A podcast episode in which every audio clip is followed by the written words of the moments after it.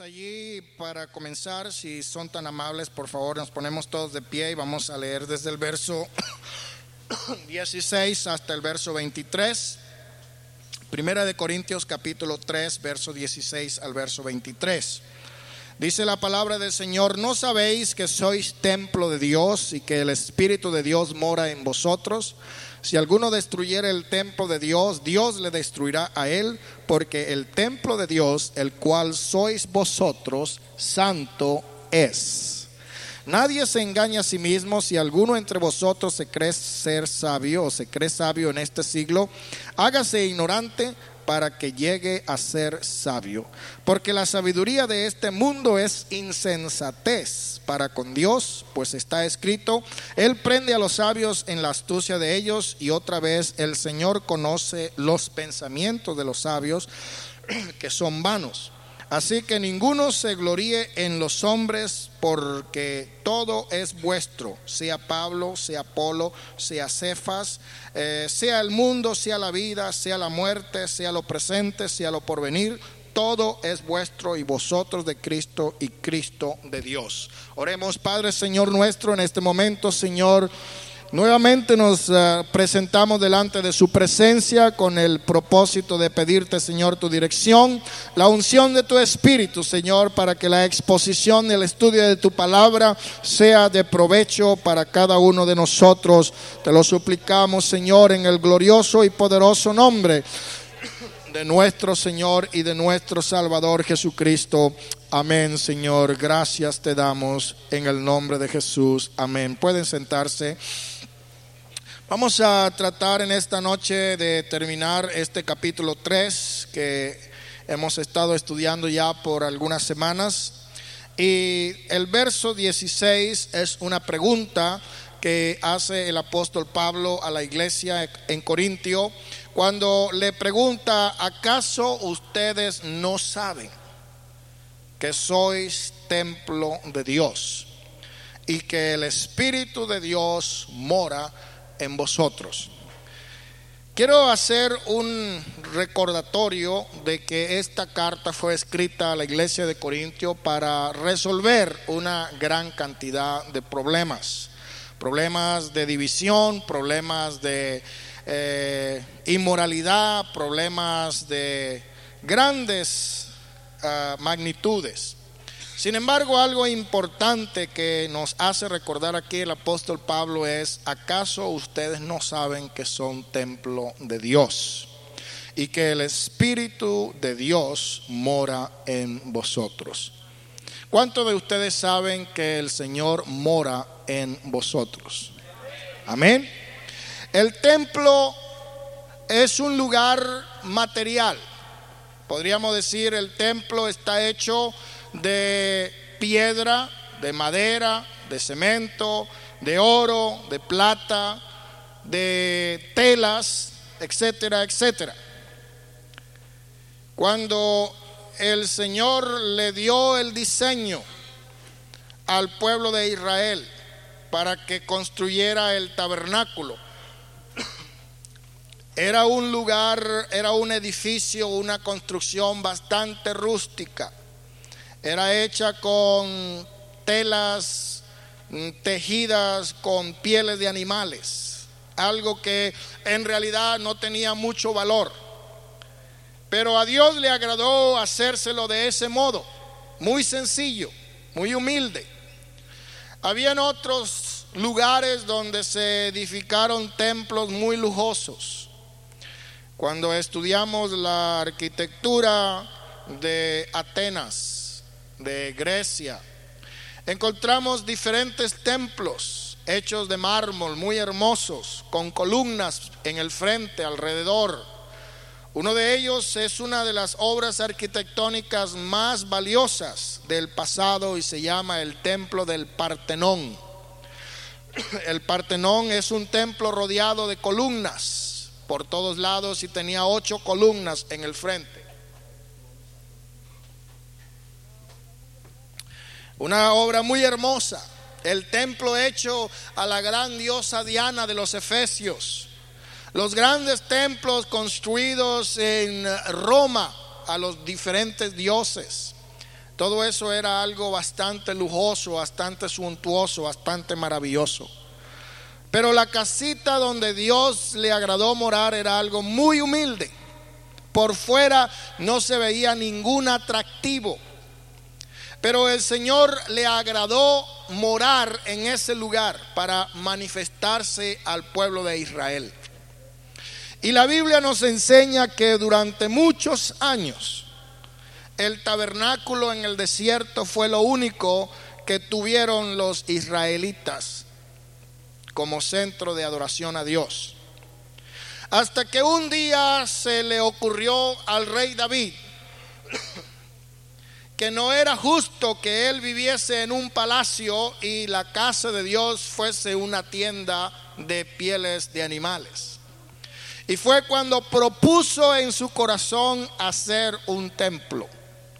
Pero la Biblia dice que como David era un hombre guerrero, Dios le dijo, bueno, pues estoy de acuerdo con lo que piensas, pero no vas a ser tú el que lo va a construir sino que va a ser tu hijo Salomón.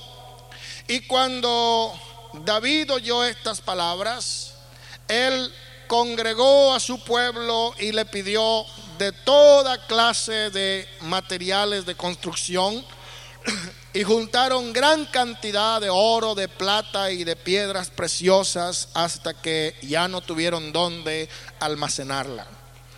Salomón contrató a los mejores arquitectos que eran los fenicios, lo que hoy podría ser el país de Siria y Líbano, pero antes se conocían como los fenicios. Eran los mejores arquitectos, los que construyeron el palacio de Salomón. Y a ellos se les encargó la obra de construir el templo. Y cuando se terminó de construir el templo, con el modelo del tabernáculo, en el cual estaba el atrio, el lugar santo y el lugar santísimo. Dice la Biblia que Salomón lo dedicó a Dios. Y cuando Salomón dedicó el templo a Dios, hizo una oración y en ese momento cayó la gloria de Dios y se llenó aquel lugar de manera que los ministros, los sacerdotes no podían ministrar por causa de la presencia de la gloria de Dios en aquel lugar. Así es como entonces hay la transición del tabernáculo al templo. Posteriormente, ese templo fue destruido y se reconstruyó un nuevo templo. El segundo templo lo hizo Herodes. Y fue el templo que estaba levantado cuando el Señor Jesús estuvo en la tierra hace dos mil años. En el año 70 después de el Señor Jesucristo, acuérdense que él había dicho que no quedaría piedra sobre piedra que no habría de ser removida. Entró el ejército del general Tito y destruyó la ciudad de Jerusalén. Y destruyó el templo y desfarató los muros, piedra por piedra, la ciudad quedó totalmente en ruinas. Desde entonces no ha habido un templo en Israel. Pero la Biblia nos dice que el Señor no habita en templos hechos por manos de hombre. Y también la Biblia dice que si Jehová no edificare su templo, en vano trabajan los que la edifican. Yo creo que el Señor se ha provisto de una casa diferente se ha provisto de un tabernáculo diferente, se ha provisto de un templo diferente. No es un templo construido con piedra, con madera, con piedras preciosas, sino que el templo de Dios, el lugar donde Dios mora, es desde el día de Pentecostés el corazón del creyente que tiene suficiente fe para aceptar la promesa de Dios. Las promesas del Señor son en el sí y en el amén. Y las promesas del Señor son sin imparcialidad. Hay ciertas promesas que Dios dio al pueblo de Israel. Porque la Biblia nos dice que según la carne Cristo vino de los judíos, de los cuales según la carne vino Cristo. Ellos son los herederos de las promesas, de los pactos, de la promulgación de la ley. Pero como la Biblia nos dice, a los suyos vino y los suyos no le recibieron, sino que a todos los que le recibieron le dio potestad de ser hechos hijos de Dios por esa razón el Señor le dio revelación a, Pedro cuando él predicó en el día de Pentecostés. Y digo, arrepentíos y bautícese cada uno de vosotros en el nombre de Jesucristo para perdón de los pecados y recibiréis el don del Espíritu Santo. Porque la promesa es para vosotros y para los que están lejos, para cuantos el Señor nuestro Dios llamase.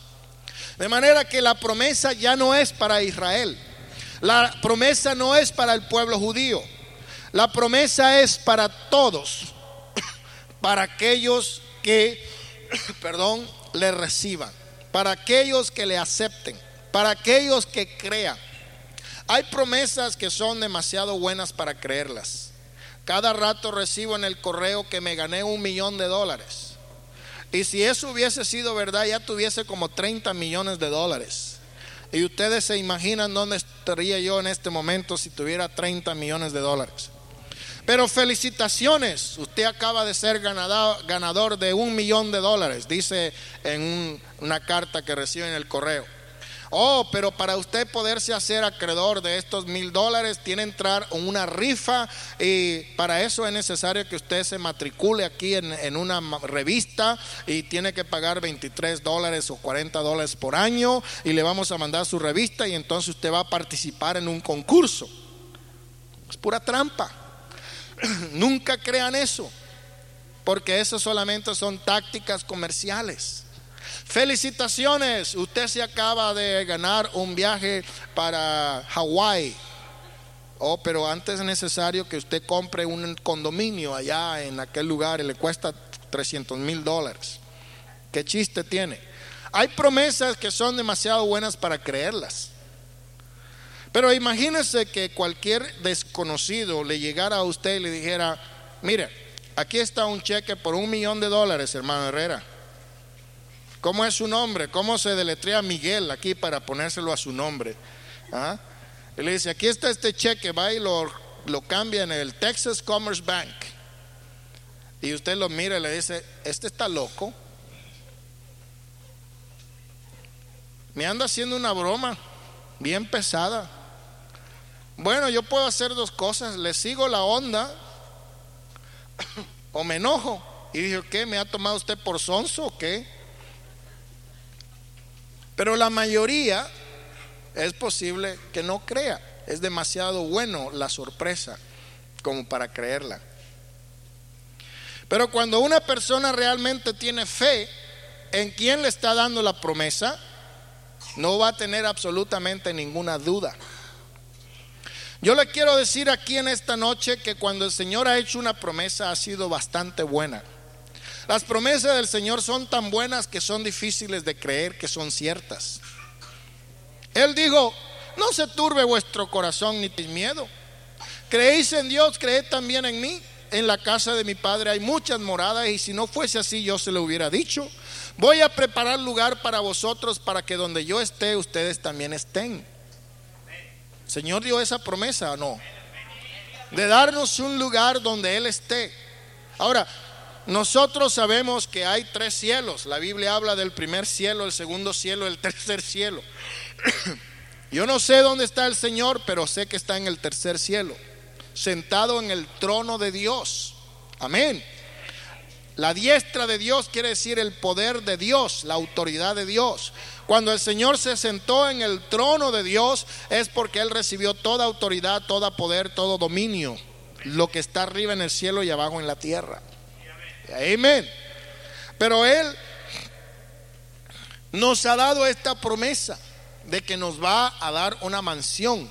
¿Dónde? En la Nueva Jerusalén. decimos, allí las calles van a ser de oro. Ahí las puertas van a ser de perlas. ¿Eh? Los espejos irán a ser de qué? De plata, no sé. Pero va a ser un lugar que Dios prometió. Y el creyente lo cree. Porque si no cree es incrédulo. Y los incrédulos no tienen parte con él. La promesa del Espíritu Santo yo creo que es la promesa más grande que jamás Dios haya hecho a cualquier ser humano. Porque si usted entiende la promesa, es que Dios mismo se va a mover desde el cielo a vivir adentro de usted y de mí. Porque la Biblia habla acerca de la promesa del Espíritu Santo, tanto en el libro de San Juan capítulo 14, donde dice el Señor también, ahora yo estoy con vosotros. Eso significa que Él estaba junto con ellos. Pero el Señor le dijo, a ustedes les conviene que yo me vaya, porque si yo no me voy, el Espíritu Santo no puede venir. Y digo el Señor también, yo no los dejaré huérfanos. Algunos nos llaman los huerfanitos porque dicen que no creemos en el Padre. Pero eso es mentiras. Porque nosotros los pentecostales sí creemos en el Padre y creemos en el Hijo de Dios y creemos en el Espíritu Santo, pero creemos que la Biblia dice que hay un Señor, una fe, un bautismo. Y creemos que Deuteronomio 6:4 dice, oye Israel, Jehová nuestro Dios, Jehová uno es. Y no podemos sacarle cinco patos al patas al gato cuando tiene cuatro. Si Dios es uno, es uno y punto. Amén. Y ese mismo Dios se manifestó como Padre en la creación, como Hijo en la redención y como Espíritu Santo en la emanación. Pero es un solo Dios. Amén.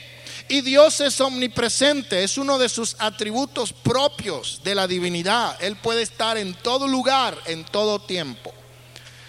Y cuando Él dijo, ahora, como hijo, yo estoy en medio de vosotros. Pero una vez que Cristo fue glorificado y subió arriba en gloria y se sentó en el trono de Dios, entonces Él envió el consolador. El consolador que quiere decir el abogado, el defensor, el paracleto de Dios, el que vino a representarnos. Porque usted sabe que en un tribunal hay dos bandos, un abogado que lo acusa y hay otro que lo defiende. El juez es Dios. Amén. El acusador de los hermanos es Satanás, el diablo, el Señor lo reprenda. Y el abogado defensor de los creyentes es el Espíritu Santo, el que intercede por los hijos de Dios. Esa fue la promesa del Señor. Cuando Él dijo, yo me voy, pero luego vendré otra vez. ¿Cómo? En la forma del Espíritu Santo. Y digo, ya no voy a estar con ustedes. ¿Dónde va a estar? Adentro de ustedes. Esa es la promesa del Espíritu Santo. Que ya el Señor no va a vivir en templo hecho por manos de hombres sino que Él va a vivir en su templo, en su mente, en su cuerpo. La presencia de Dios se va a mudar adentro de usted. Ahora, ¿por qué a Dios se le antojó poner las lenguas como señal? Yo no sé. Eso se lo podremos preguntar cuando estemos con Él. Como dice aquel himno, lo entenderemos todo más allá. Ahora hay cosas que yo no entiendo ni nadie entiende. Las cosas secretas pertenecen a Dios y Él se las revela a quien se les antoje. Pero no es el tiempo todavía de preguntarle a Dios, bueno, ¿y por qué a ti se te antojó ponerlo de ese modo? Dios es absolutamente poderoso en su voluntad para disponer como quiera. ¿Y quién soy yo para refutarle o para contradecirle a Dios? Si el Señor escogió y le plació en el día de Pentecostés que cuando el Espíritu Santo se derramó, la gente hablara en lenguas, ¿quién soy yo para decirle a Dios, bueno, ¿y por qué? ¿Por qué no pusiste otra señal? Si a Dios se le antojó eso, debe ser por algo. Hay algunos que dicen que durante eh, el tiempo anterior a Babel todos tenían una sola lengua. Ahora se confundieron las lenguas. Cada quien habla diferentes idiomas. Pero cuando usted habla en otras lenguas, usted habla una lengua diferente, es una lengua angelical, una lengua diferente. algo que usted no entiende. Algunos dicen, bueno, yo hablé en chino, y otro dice, yo hablé en árabe, y otro yo hablé en hebreo. Yo no sé en qué hablé. Lo cierto es que cuando el Señor me selló con la promesa de su Santo Espíritu, yo sabía que Dios había hecho algo dentro de mí había aparecido una potencia diferente, una luz diferente, un calor diferente y se metió por mi cabeza y comenzó a bajar hasta mis pies y volvió a subir y me dio un calor muy fuerte y de repente mi lengua se volvió como una bola y cuando quería decir una cosa me salía otra y al rato estaba ahí hablando en otras lenguas por más de casi una hora y eso no era que yo quería, porque yo quería parar, yo era muy vergonzoso, muy tímido, yo estaba ahí y toda la gente alrededor mío y yo sabía porque yo lo sentía, los oía y había uno que me gritaba al oído y otro me gritaba al otro y otro me agarraba por el pelo para arriba y para abajo y, y que otro por allá hasta me escupía y otro con mal aliento se me acercaba, pero a mí no me importaba, nada de eso era importante para mí. Yo me acuerdo que estaba en una iglesia americana y todos sabían que yo hablaba español y allí estaba un muchacho que se llamaba Miguel y era ah, mexicano. Y una hermana lo mandó a llamar, él era el portero, se la pasaba siempre atrás en la puerta, él era uno de los ujieres que sentaba a la gente. Y lo mandaron a llamar de atrás y pasó a donde yo estaba preguntándole a la gente, ¿está hablando en español o está recibiendo el Espíritu Santo? Y él, yo oí cuando él dijo, sí, lo agarró, y claro que lo había agarrado, yo sabía, nadie tenía que decírmelo. Pero es hermoso cuando el Espíritu de Dios se muda desde el mismo cielo y viene dentro de usted. Es algo maravilloso, es algo precioso, es un don muy, pero muy grande. Y por eso la Biblia aquí dice, no sabéis que vosotros sois templo de Dios. El Espíritu de Dios mora en vosotros. Por esa razón, hermanos, es que cuando una persona recibe el Espíritu Santo, en realidad hay cambios.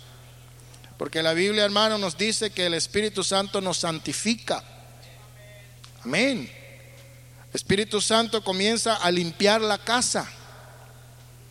Yo me acuerdo en una oportunidad cuando el rey Josías, muy jovencito y muy tierno, consiguió el, rey, el, libro de la ley y todo el pueblo de Israel andaba en malos caminos, adorando ídolos y todo, y la casa de Dios estaba destruida, llena de animales y telarañas y toda derrumbada.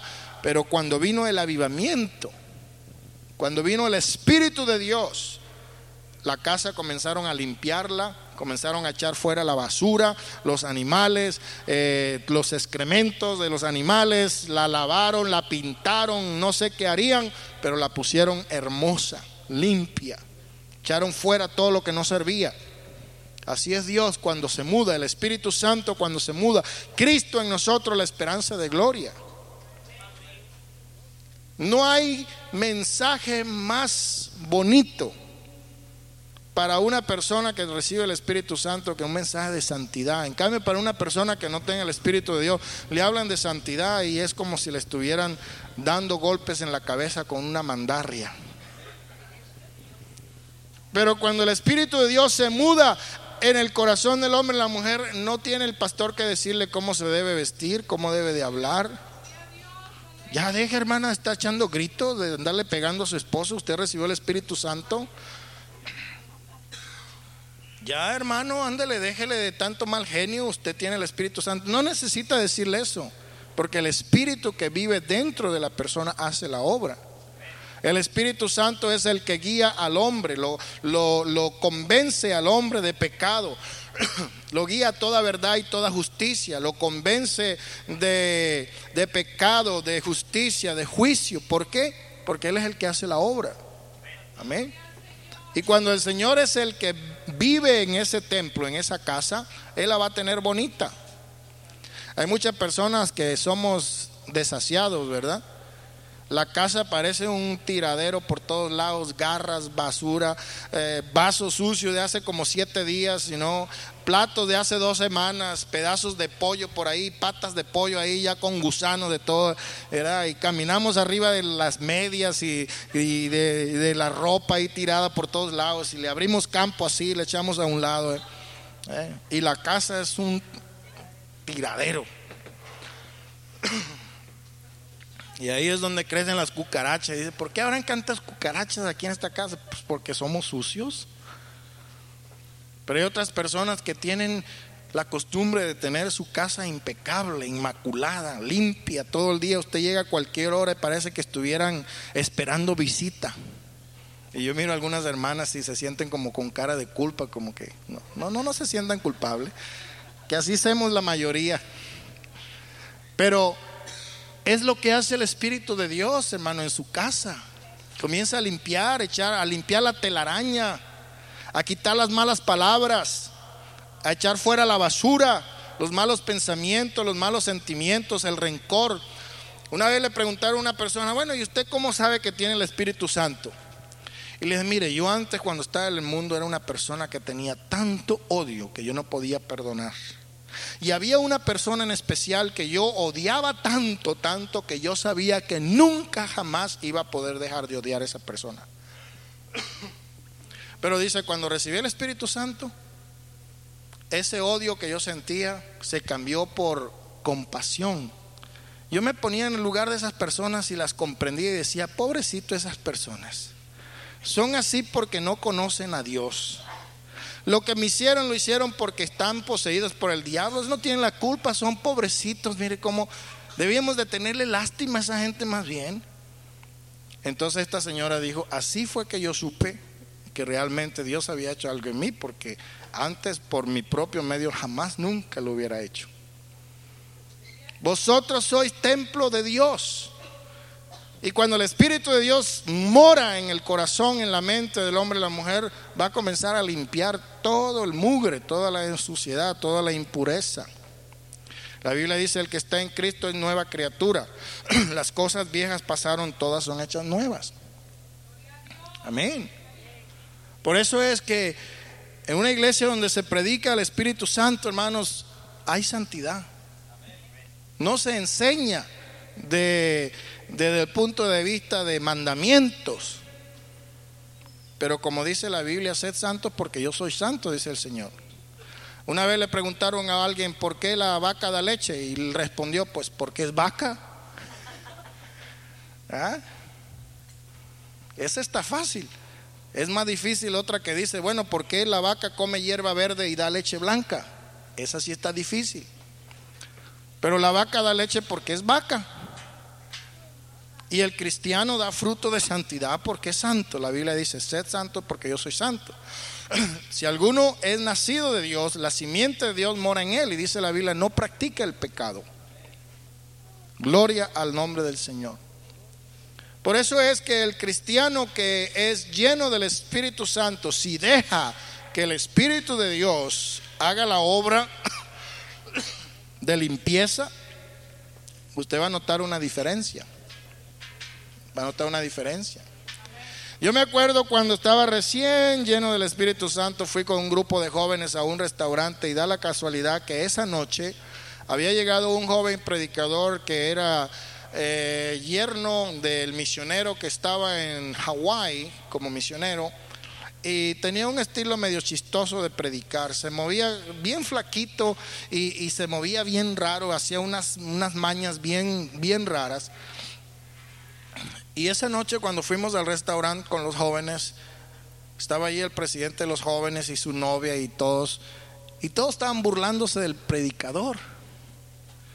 Y yo tenía como dos días, tres días de haber recibido el Espíritu Santo y me entró un celo bien tremendo y me enojé y le dije a este muchacho, le dije, mira, si tú pudieras hacerlo mejor que él, tal vez tendrías derecho a burlarte de él. Pero no siento yo que estás haciendo bien burlándote del predicador que estaba hablando de la palabra de Dios. Y claro, allí de una vez me agarraron de fanático y qué sé yo, y empezaron a hacerme burla, pero era el celo que yo sentía. Eh, es como cuando uno está recién convertido, recién bautizado, lleno del Espíritu Santo, anda como que si estuviese vestido de blanco. ¿eh? Y se, aleja así de, las cosas que le pueden ensuciar su vestimenta. Dice la Biblia en uno de los eh, capítulos de Eclesiastés, en todo tiempo sean blanco tu vestido y no falte aceite sobre tu cabeza. Yo no sé si ustedes algunos conocen una tela que se llama lino. El lino parecía, hermano, que fuese una lona. Yo me acuerdo que tenía un pantalón de lino blanco y mi madre cuando lo lavaba le sangraban las manos porque lo tenía que lavar a mano y parecía que estuviera lavando cartón, durísimo, como lona de esa que le ponen arriba los camiones. Sus dedos acá le sangraban cuando lo estaba lavando y le echaban diferentes cosas ahí para quedar bien blanquito. Y ese pantalón de lino era mi dominguero para ir a misa. Y yo me levantaba para ir a misa con aquel pantalón bien blanquito, hermano, en la mañana. Pero ya cuando eran las 3 de la tarde estaba más sucio que una carpeta donde uno se limpia los pies. ¿Por qué? Porque al principio lo cuidaba mucho. No quería que se fuera a ensuciar porque mi mamá me regañaba. Pero por ahí en un descuido, jugando, pum, me arrastraba por un carro y cuando acuerda cargaba aquí una mancha. ¿Eh? Y por allá otro me arrodillaba ya a jugar canicas y cuando acordaba tenía por acá los, las rodillas bien sucias. Y al principio, cuando usted está limpio, cuida mantenerse limpio. No se quiere ensuciar. Pero cuando ya se comienza a ensuciar, dice, bueno, al fin y al cabo ya está sucio, ¿para qué me voy a cuidar? Que se acabe de ensuciar, al fin y al cabo, para eso está el jabón y el agua. Y eso es lo que pasa espiritualmente. Cuando usted recibe la palabra, recibe el Espíritu, recibe el bautismo, el agua le limpia por el nombre. No es el agua que tiene poder o facultades para limpiarle, pero la Biblia dice que el nombre es el que tiene autoridad para perdonar pecados. Así estaba escrito y así fue necesario que Cristo padeciese y resucitase al tercer día y que se predicase en su nombre el arrepentimiento y el perdón de pecados por medio del bautismo es como un simulacro, como una forma simbólica, el agua convertida en sangre. Pero eso no tiene ningún valor, no tiene absolutamente ninguna facultad, a no ser que se invoque el nombre que le da autoridad. El nombre de Jesucristo.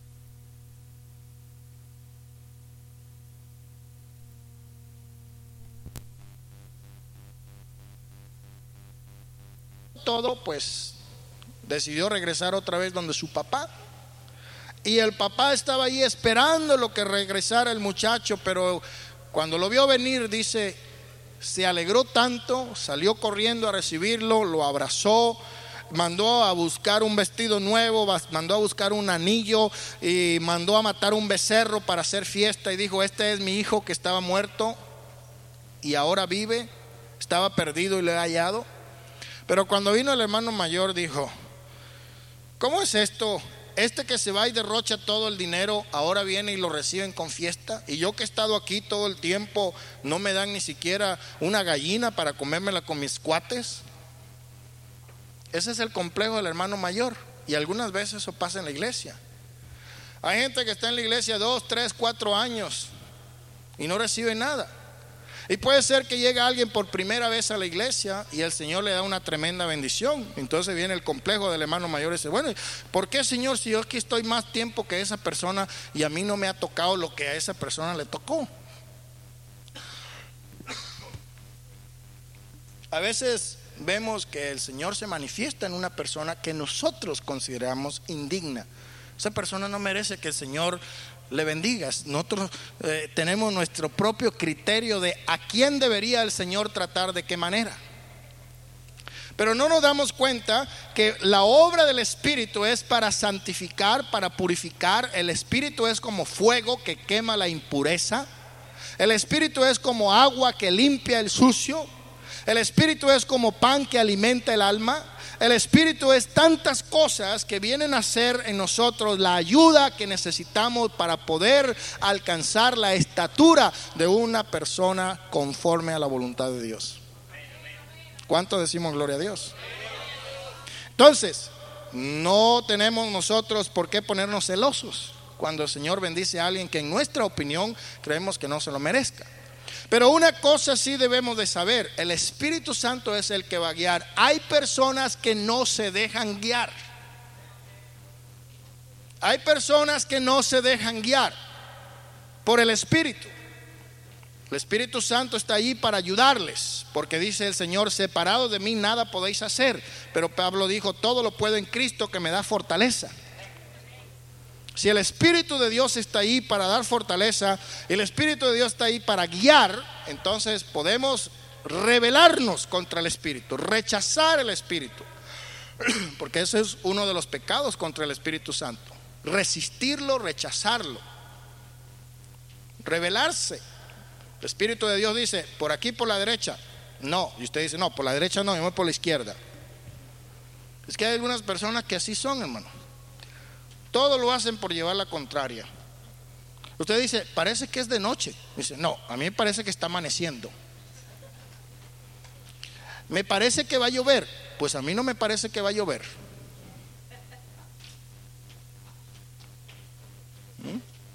mire qué bonito está esa, esa rosa. Dice, pues a mí no, yo no le veo nada de bonito, para mí está fea. ¿No conoce a nadie que sea así? Seguro que sí. Personas que solamente hablan para estar en contra. Y así son con el Espíritu de Dios. El Señor dice, por la derecha. Usted dice, no, la derecha no me gusta, por la izquierda. El Espíritu dice, para arriba. Usted dice, no, para arriba no, para abajo. ¿Por qué es lo que sucede? Que no dura lo corre. Y por eso es que hay muchas personas que han tenido el Espíritu Santo, pero se les ha ido. A mí me cuentan de una ocasión donde un director de coro le dijo a una jovencita, oiga, usted para cantar necesita tener el Espíritu Santo, usted ya recibió el Espíritu Santo. Y él dijo, oh, sí, sí, el Señor me dio el Espíritu Santo cuando tenía 12 años. Y le dice, ¿y desde cuándo se lo quitó? Dice, ¿cómo? Pues sí, porque usted no parece como que tuviera el Espíritu Santo. Bueno, nosotros no somos jueces para juzgar quién lo tiene y quién no lo tiene, pero la Biblia dice, por los frutos se conoce el árbol. Si el Espíritu de Dios es santo, tenemos que andar como es digno. ¿Verdad que sí? Hacer frutos como es digno, ¿sí o no? Pues no tenemos el Espíritu Santo, hermano, no podemos dar frutos de santidad. Porque eso es algo muy importante también que la Biblia enseña, los frutos del Espíritu. Algunos nada más se quedan con las lenguas. Y con la despeinada del chongo y con la bailada y todo eso. Pero hay algo más que eso solamente. ¿Verdad? Yo a veces me pregunto, ¿por qué es que hay ciertas personas que tienen su propio estilo de sentir la presencia de Dios? Yo en unas iglesias donde las hermanas comienzan a cruzar las manos así. Y va a otro lugar y consigue que, otros se mueven así como una lavadora. ¿Eh? Y consigue otros que dan brinquitos así. Y de bueno, pues cada quien tiene su maña, ¿verdad? Lo único que la Biblia dice, todo tiene que hacerse decentemente y en orden. Porque si le va a empezar a dar unos ataques epilépticos y a, y a, destaparse la ropa y a mostrar sus intimidades, pues eso es indecente. Y hay que tener cuidado con esas cosas. Porque el Espíritu de Dios se manifiesta, sí, a veces de una forma, podríamos decir, sutil, suave hay personas que dicen, pues yo nunca he visto a la hermana fulana de tal que, reciba bendición. ¿Y usted cómo sabe? ¿Está dentro de él? No, pero es que yo nunca veo que sale tumbando sillas. Y dice, pues usted no tiene que tumbar sillas para sentir bendición. Tiene que andar tumbando sillas para decir que tiene el Espíritu Santo. Puede ser que alguna vez usted sienta el Espíritu Santo y tumbe las sillas, pero eso no es la ley, eso no es la regla. ¿Eh? A cada quien el Señor le da el Espíritu Santo a su modo. Pero la Biblia todo lo enseña que debe hacerse decentemente y en orden. El orden es importante. La modestia es importante. De manera que nosotros no debemos ponernos a criticar eh, el modo que una persona tiene para manifestar la bendición de Dios.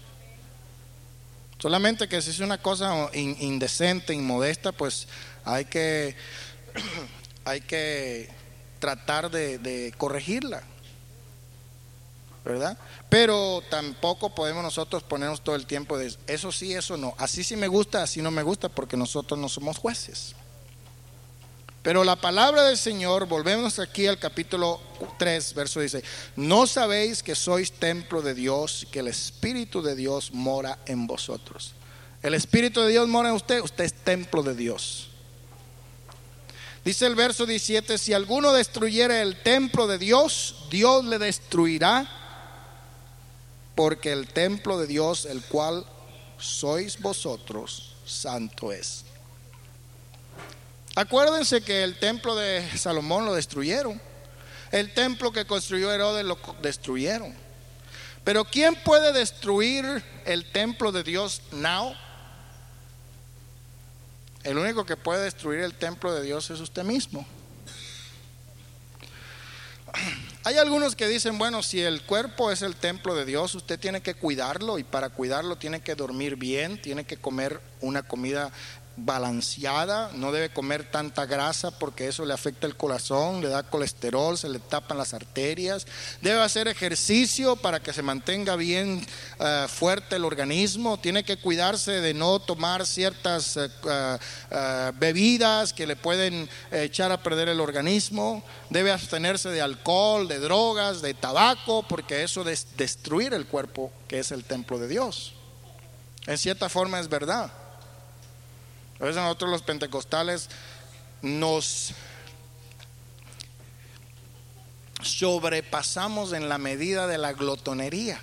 Porque decimos, bueno, pues mire, no podemos bailar, no podemos fumar, no podemos ir al cine, no podemos andar bañándonos en la playa, ya en chorcitos, no podemos hacer esto, no podemos hacer nada. Y también nos van a quedar que comamos. No, pues ya es mucho. Entonces nos desquitamos, ¿verdad? Con la comida.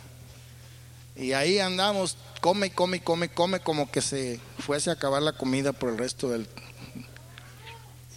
Entonces es importante, yo pienso, que cuidemos el templo de Dios.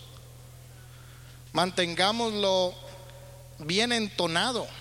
Así como al carro se le cambian las bujías y se le cambia el aceite, el cuerpo que es el templo de Dios tiene que cuidarse bien y no destruirse. Amén. ¿De qué otra manera se puede destruir el templo de Dios? El diablo pone enfermedades para destruir el templo de Dios. Pero ¿qué dice la Biblia? Que si este templo, este tabernáculo de tierra se deshace, tenemos un edificio no hecho. ¿Ah? ¿De manos? ¿Dónde? Es decir, esto corruptible se va a vestir de incorruptibilidad y esto mortal se va a vestir de inmortalidad. Esa es la promesa de Dios. De manera que el cuerpo se va a poner viejo. Algunos van a perder el pelo como yo. Al ratito ya me van a ver ustedes, hermanos, que nomás aquí me van a a ver unas cuantas mechitas por acá. ¿Por qué? Porque ya voy en el camino hacia, hacia, ¿cómo podemos decir? Hacia la asociación de los, de los calvos. Me empezó atrás y ahora me empezó adelante. Al ratito se junta lo de adelante con lo de atrás y hermano, ahí se va a acabar todo. Y algunos andan por ahí que si no traigo lentes no puedo leer. ¿eh? Yo no digo quién, pero hay algunos. ¿ya? Al rato andamos, no, pues ya no puedo ni manejar porque las rodillas las tengo malas de artritis. ¿Mm? Y el cuerpo se va poniendo viejo y se va poniendo desgastado, pero no le hace. Dice la Biblia, no le tengamos temor al que puede destruir este cuerpo. Pero sabemos que no pueden destruir el alma. Pero hay quienes pueden destruir el alma. Y a esos son los que tienen que tenerle miedo. Dice para continuar aquí el verso 18, nadie, os, nadie se engañe a sí mismo. Si alguno entre vosotros se cree ser sabio en este siglo, hágase ignorante para que llegue a ser sabio. Nuevamente estamos recapitulando aquí lo que es el tema principal que Pablo ha venido tratando sobre la vanidad de la sabiduría humana. ¿Se acuerdan de la palabra vanidad que habla Salomón en el libro de, de Eclesiastés?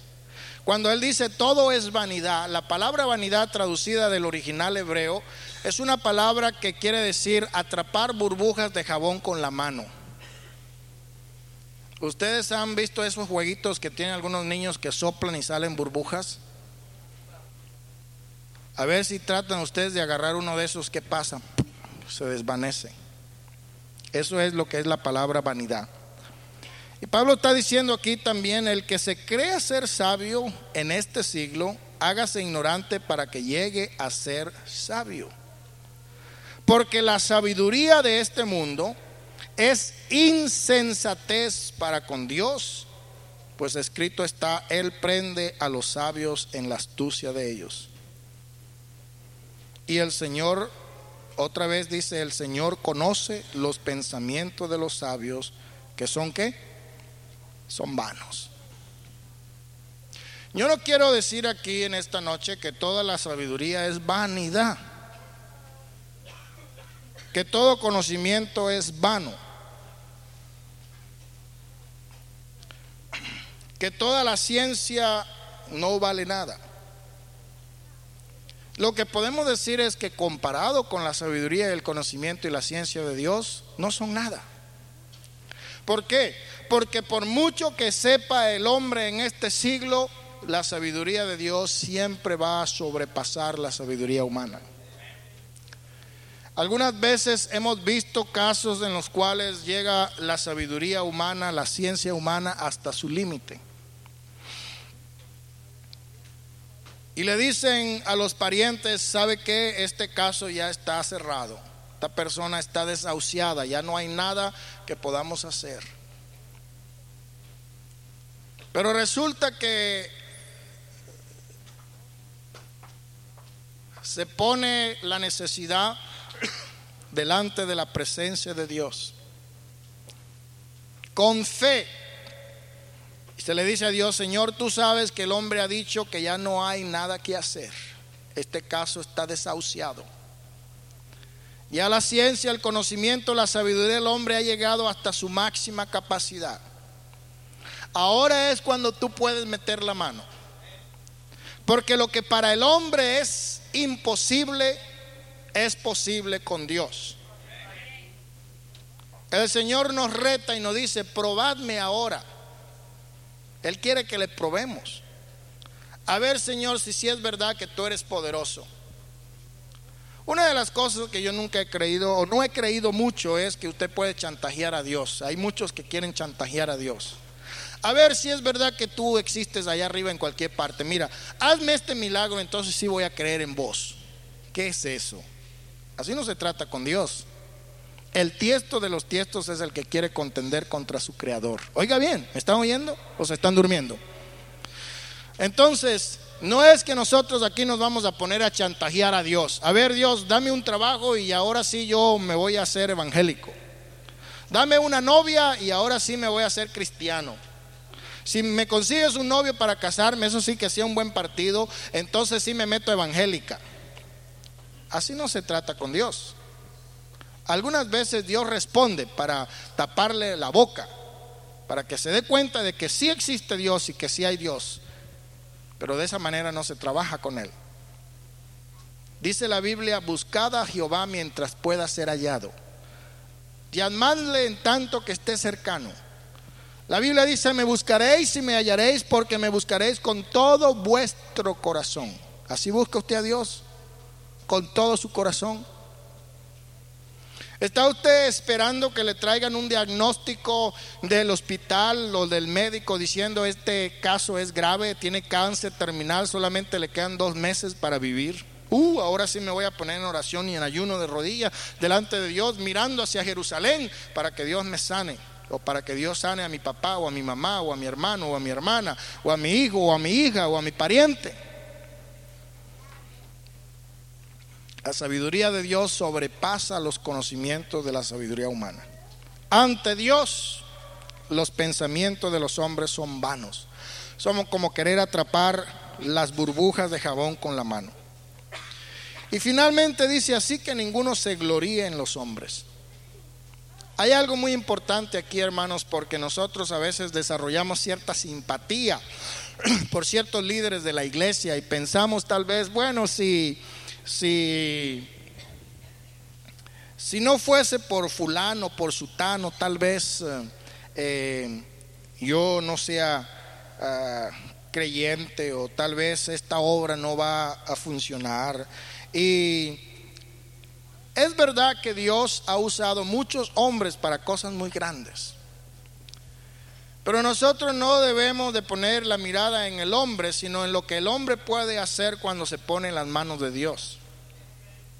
¿Oyeron o no oyeron? Han habido hombres que han hecho cosas muy grandes. Y nosotros no estamos aquí para alabar hombres y para exaltar nombres. Pero como dice la palabra de Dios, hay que darle honra al que honra merece.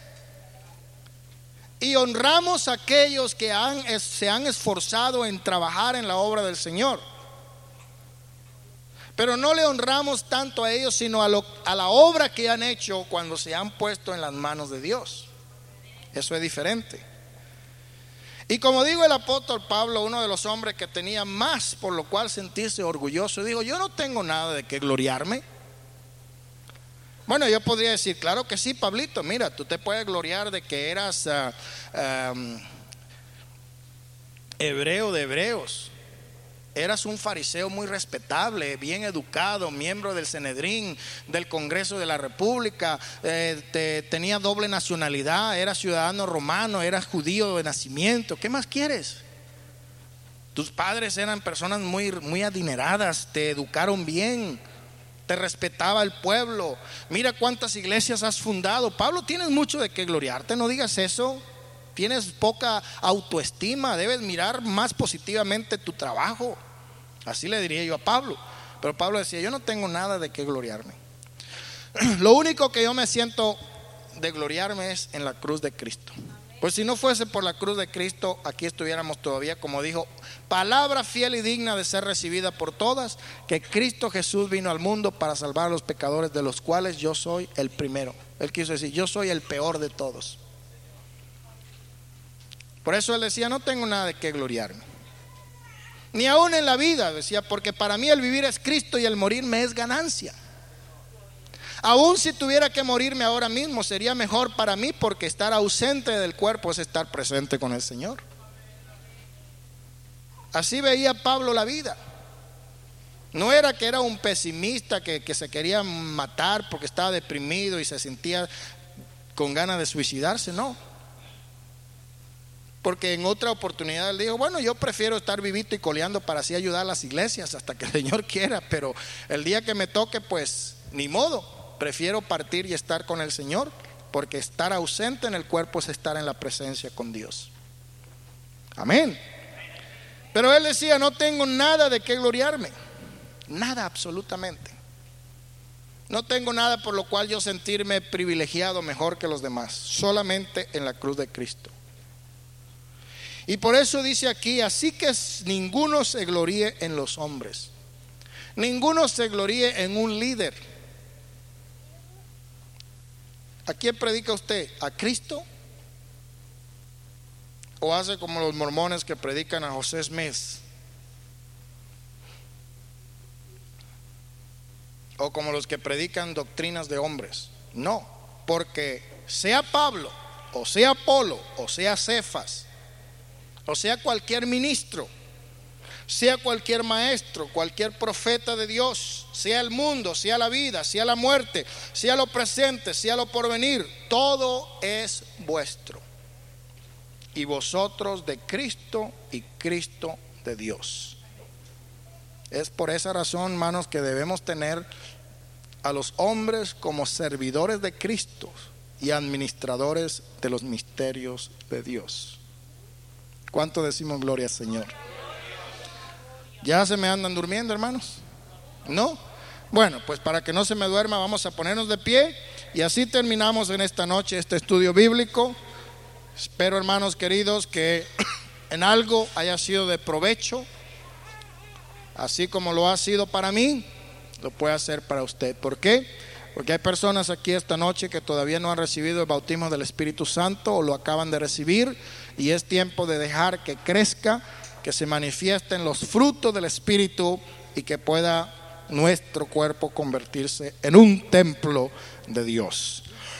¿Cuánto decimos gloria, Señor?